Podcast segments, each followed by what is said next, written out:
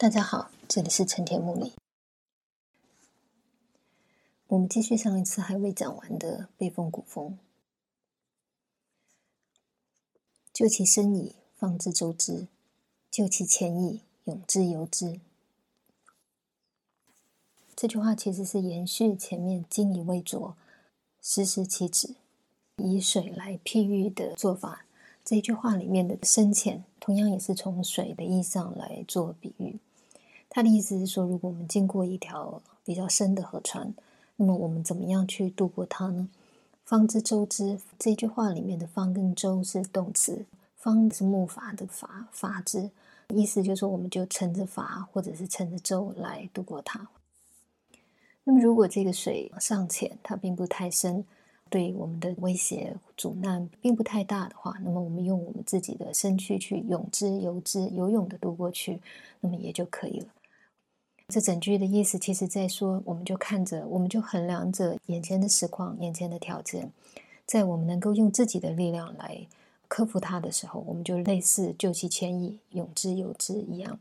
那么，如果今天面临到的是一个相对来说比较困难的状态，那么我们就想方设法了，借助了法或者是周的这个方之周知，设想一些其他的方法、其他的凭借来啊，一起度过这样的困难，解决眼前的问题。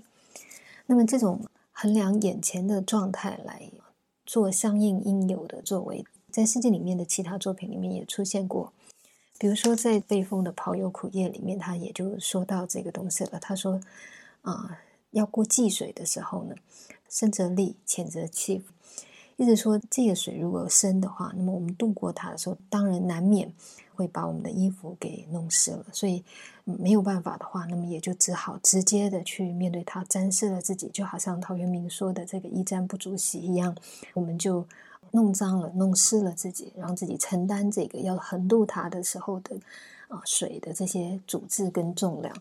那么，如果水并没有那么严峻啊浅的话，也许只到你的脚踝，也许只到你的小腿，那么你只需要把你的衣服拉高、提高，那么也就可以度过这个气，就是把衣服提拎起来的动作。那么换句话说，这个也就是。如果你还有余裕余地可以自保，那么你就当然尽量的保护自己，所以把衣服提拎起来，连沾湿都不需要了，就直接的这样过，完全你不需要付出一个真正的什么样的损伤的负担，你没有这样的必要。那么，可是如果今今天眼前的这个困难相对来说是更大的。要解决的东西，那你当然只好投身下去。那么，所以深则利哈，就是你可能就要知道，必须要付出某一种代价，必须要让这个度过它的时候的所有的痕迹、这些轨迹，在你的身上留下了印记。跑有苦夜的这个深则利，浅则弃的重点，跟背风古风里面的这个救其深矣，方知周之；救其浅矣，永之由之。重点是有一点点不一样的，在《抛友苦夜》里面，他关注的是你要度过这个深浅不同的境况的时候，这个自己本身的付出的多寡，或者自己可能必须承担的多寡，还有没有余地去考虑啊？尽量的维护自己，还是其实已经没有了。那么在这个古风的这里面，他就没有在讲他自己的这个问题，而是无论如何，就是一定要渡过水，一定要过去。所以问题只是在渡过去的时候，究竟是我们靠自己的力量过去，还是我们要更多更多的借助其他的工具、其他的可能性来想办法的度过它？那么，可是无论如何，就是一定要过去了。这是这两首诗在用同样类似的深浅意象的时候，片中的重点的差别。不过，共同之处都是在我们应该衡量眼前的状况，然后来做一个对应的做法。换句话说，这个水的深浅的意象的运用，其实都是一种非常实物实用的一个道理。就换句话面对一个实际状态的时候的一个做法。所以古风在这里提到这个，其实是可以大概的明白，他大概是承继前面的他在讲“无事我粮，无发我狗”，对整个家庭的生活生计的经营的这种实用面上，进一步的来说他的态度跟他的做法。换句话说，这个是这个女人，她在说明她在啊婚姻生活当中，在这个持家的过程当中，她面对一切的事物的时候的她的基本的原则，甚至于这个基本原则不只是啊像前面的粮跟狗一样，就是真的是一种生计上面的，为了谋生的，为了收获的，为了这种存在而必须要有的一些利德方面，不只是为了自己家庭的生计的维护的这个部分。因为我们可以看到他的这个原则，甚至是用到一个什么样的地步呢？在这一章的后半部，他说“何有何无”，这个“王”啊，念“无”就是没有的意思。那么“何有何无”的意思是什么？就是说，这算什么有？这算什么没有？就换句话说，这个没有什么大不了的，这个算不上什么东西的。我真正的态度其实是什么呢？我也只是明免求知。这个明免前面已经啊看到，或者我就尽力的、勉强的、努力的去。呃，要做的事情尽量的把它做到而已，就是我尽可能的，呃，每一件事情都非常非常努力而已。换句话说，前面的一定要渡过河的这个意向，其实就是这个明免求知的一个反应。那么至于它的难易啊，我需要在里面花费的多少的心力，其实算不了什么的。这个何有何无，也有人把它解释成有就是富裕的，亡就是无的意思，这个就是贫穷的。一直在说，无论是有钱的时候，家里有钱的时候，还是我们现在遇到一个家里经济状况比较差的的时候，他都会一贯的明言求之。那么，不过我想这个跟后面的也在讲到“其欲恐欲居”，或者是他说他有秩序易欲东。我有秩序，意于东的这种状况，就是后面的这个下文，它是有所矛盾，也比较没有意义，也比较不能够呈现女主人翁她在面对她的家庭或者面对这些种种的事物负担的时候，她的心态。那么，所以我们这里把何有何无啊，采取前面所说的那样解释，那么也顺着这个救其身以方之周之，救其钱以有之有之，好像完全没有在顾虑他自己本身的付出，因为你就算是钱。你都是有之有之，你都已经类似抛有苦业里面的这个生则力了，因为你的衣衫已经因为需要游泳度过，也必然已经暂时。换句话，你必然要投身在这里面，付出了相当多。所以我的意思说，这种付出，这种困难，他怎么想整个这个问题，那也只是就各种各样的情况，我做相应的做法而已。其实是不算什么，这个不算有，也不算无，不算多了不起的事情。这个不是，其实一切对我来说都是一样的。我只是努力的希望把整件事情做到做完而已。那么，这个是他面对所有食物的时候，他的心态，他完全没有计较任何东西，他就是努力的一直在做，一直做。甚至于他后面再加上这一句“凡民有伤，匍匐救之”。如果前面的“无视我良，无法我狗”的良跟狗，我良跟我狗还在讲他们自家的家庭的经营，这些生计的维持，完全还在他自己本身的话。后面的这一章，因为加上了“凡民有伤，匍匐救之”，我们可以知道他对整个这个食物的承担，对这些东西努力的明免求之，甚至是不局限、不狭隘的只局限在他自己的家里面的。今天他努力的在啊落实的去做各种各样的这些事物，尽可能的想要克服各种各样的困难去做，甚至是连民有伤，周遭的人有什么样的困难或者失落。如果需要他匍匐是用爬行的意思哈，就是如果需要他真的是勉强到只能用爬的去挽救他，去协助他们，他都会这样去做的。换句话说，他想要克服的困难，不是指自私自利的，不是只局限在他们自己本身特别相关的所得利益身上。他实际上是在当他需要主持家务的时候，那么包括家内家外的这一切东西，他都是明免求之的，都是根据他的这个不同的深浅经历的去做。那么如果有需要他付出，他能够做，即使他所做的东西像匍匐一样这样的委屈或者勉强，甚至是他能够做的也只是一种匍匐前行的一种力量的话，换句话这个力量其实相对来讲，说不定是非常微小的。但是他也会希望自己能够在这个状况底下伸出他的援手，这个才是他面对所有的食物的全部的态度。那么，所以我得说，在前一章里面，我们看到他说：“你新婚以后，就对我现在的这个状态是不我谢意的。经过了婚姻家庭这几年来的生活，他自己确实是看起来变成一个另外一种庸俗的、年华老去的，只是在意着非常实际事物的这样的一种，已经丧失了。”一个女人让人感觉吸引，或者是任何纯粹的、尊贵的这样的一个女性，那么可是实际上她不是这样，她仍然实施妻子，只不过在前一章里面，她的实施妻子上只是在说她的所有的作为并不是为了她自己，所以皇续我后，除了她之外的，她想要承担的这一切家庭的生计维持。可是到了究其生以方之周之的这一章来说，那么他就更原则性的讲，他其实是怎么样去处事的。或者说，面对这个世间的各种事物啊，他们有深浅的不同，那么他会怎么面对他？他都一定努力的对待他。这些东西为什么需要这样尽力为之？是因为他希望能够对所有在他周遭的人需要他协助、需要他扶持，甚至是需要他去挽救的，他都能够去尽到一点力量。那么，这个基本处事原则的说明，一方面是这个女性对她自己现在。看起来是这样的一个务实的形象的一个最后的解释。另外一方面，我们也从这里看到到她在她的家庭邻里或者一般日常的存在生活当中，她所承担的范围、承担的层面大体上是怎么样的。这是一个迈入实际生活层面，必须承担这个实际生活层面的人，他对生活所有人事物的面对之道。换句话这个才是他真正看待这一切东西，或者是他自己。的一个真正的这个表达，真正的样子，真正的形象，对照先前对方对这些承诺的不实现，就是对彼此的婚姻不愿意同心，不愿意真的贯彻到最后，或者是对他在评价上面的误解。到这一章为止，这个女性就把她所认为的真正的真相或真正的这个事实。透过他的处事，他怎么面对这个事物，面对这个婚姻的全部的原则，以及他的心怀去到什么样的地步，做了一个完整的理清。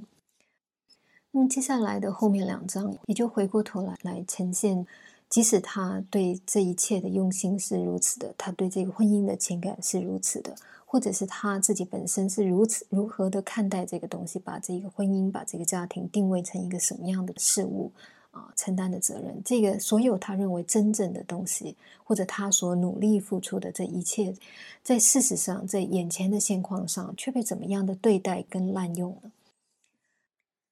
不稳能续，反以我为仇。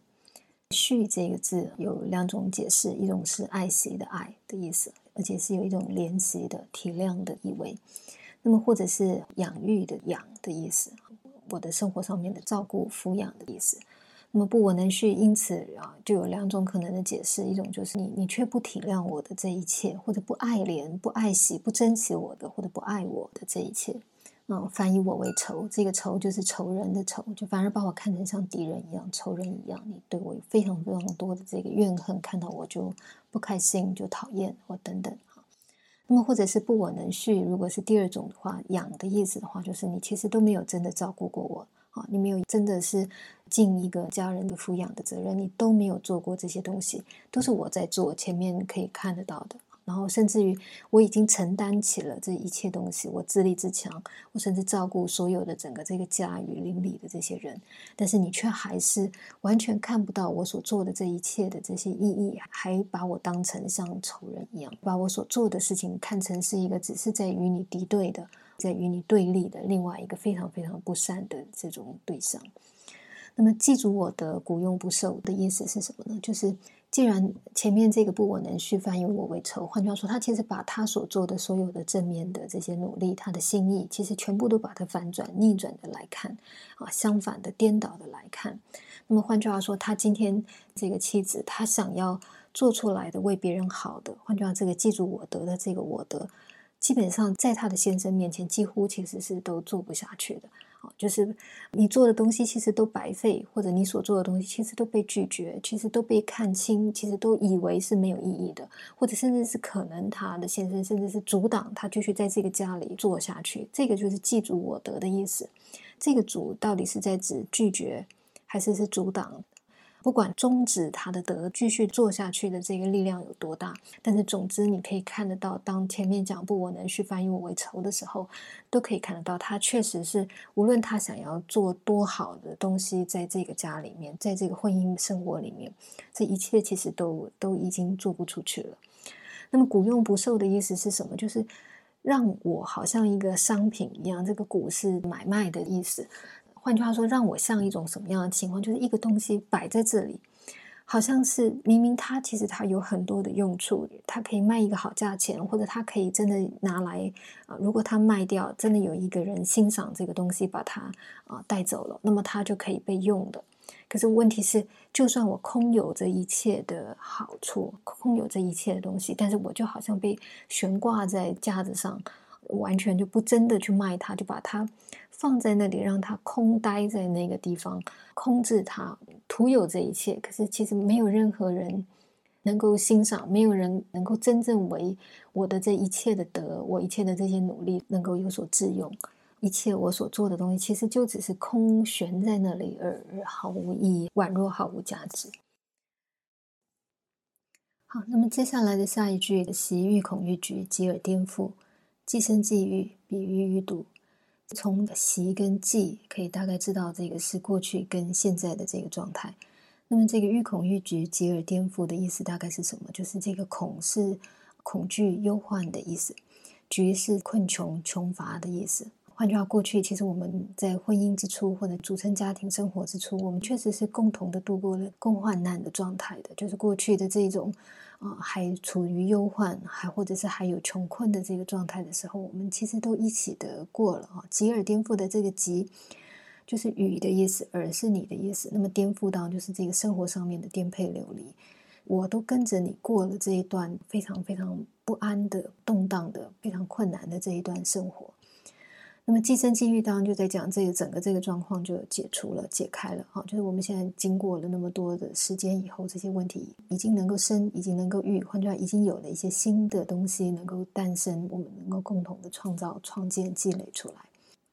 换句话说，生活其实已经有了好转，或者有些人把生育解释的更加的具体，这真的在讲这个生儿育女，可是无所谓，反正就是这个家庭确实已经开始。扩大了，已经开始慢慢的站稳了自己的脚步。这个大概就是在寄生际遇的后半在说的问题。那么，总之过去的恐惧的情况已经度过过去了。可是，你却对一个曾经跟你这样共患难、曾经跟你一起共同的建立东西的这样的一个人，却比喻于毒。这个里面的这个“鱼”是我的意思。那么，比就是把我比作什么东西呢？把我像毒药一样的看，把我看成是一个。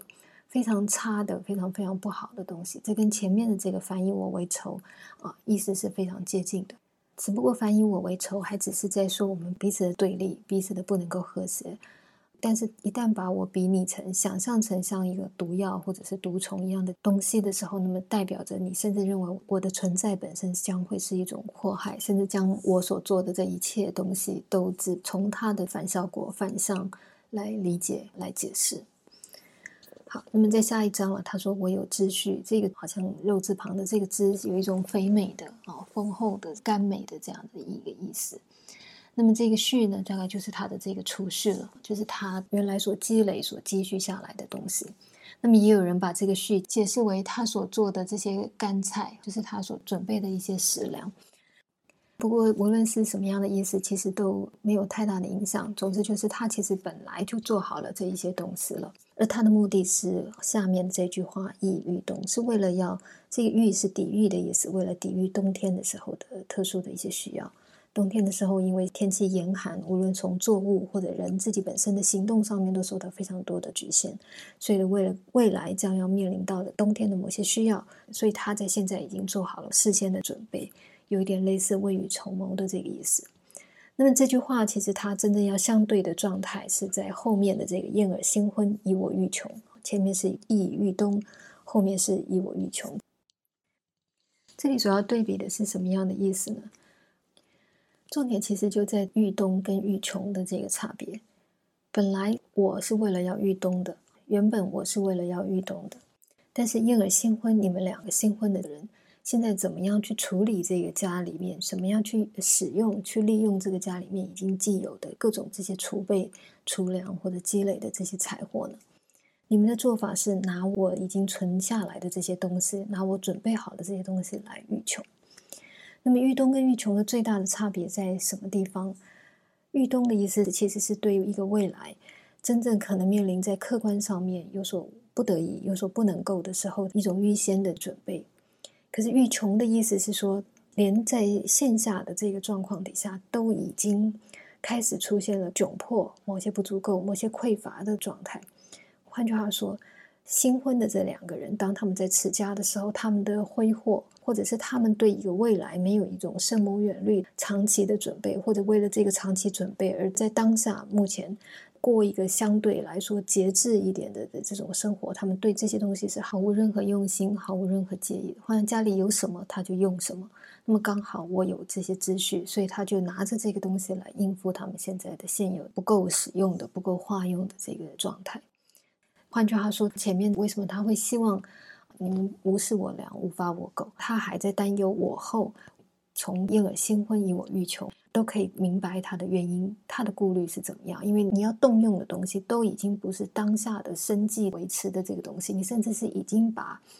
预留的要给未来来使用的这一切，都已经开始来先行的自用了。甚至于，当这里出现“燕儿新婚以我欲穷”，也可以看到这个女性在离家之前，她实际上也已经不是这个家真正的主事者了。整个决定这个家里面的这些财物怎么使用的人，已经转向燕儿新婚的新的这一对男女，而不再是他了。好，有光有愧，既以我意，不念昔者，依于来兮。这最后一句话在说些什么呢？有光有愧，这个“光”的意思是粗暴的意思，那么“愧”愧是愤怒的意思。